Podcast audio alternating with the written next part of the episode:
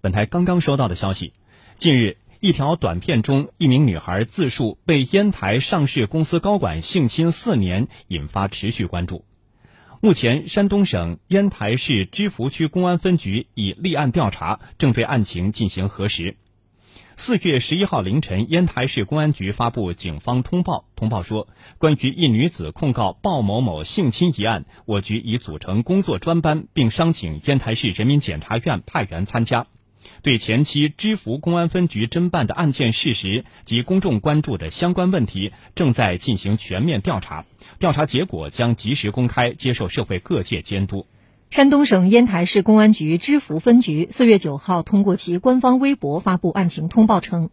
二零一九年四月八日，一女子报案称，其三年多来被养父鲍某某多次性侵。芝罘分局于次日立案，并商请检察机关提前介入。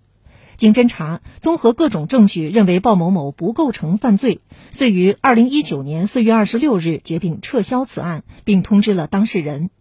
后根据当事人及其律师提供的一些新的线索，芝罘分局于二零一九年十月九日决定再次立案，并在本地及其他涉案地做了大量调查取证工作。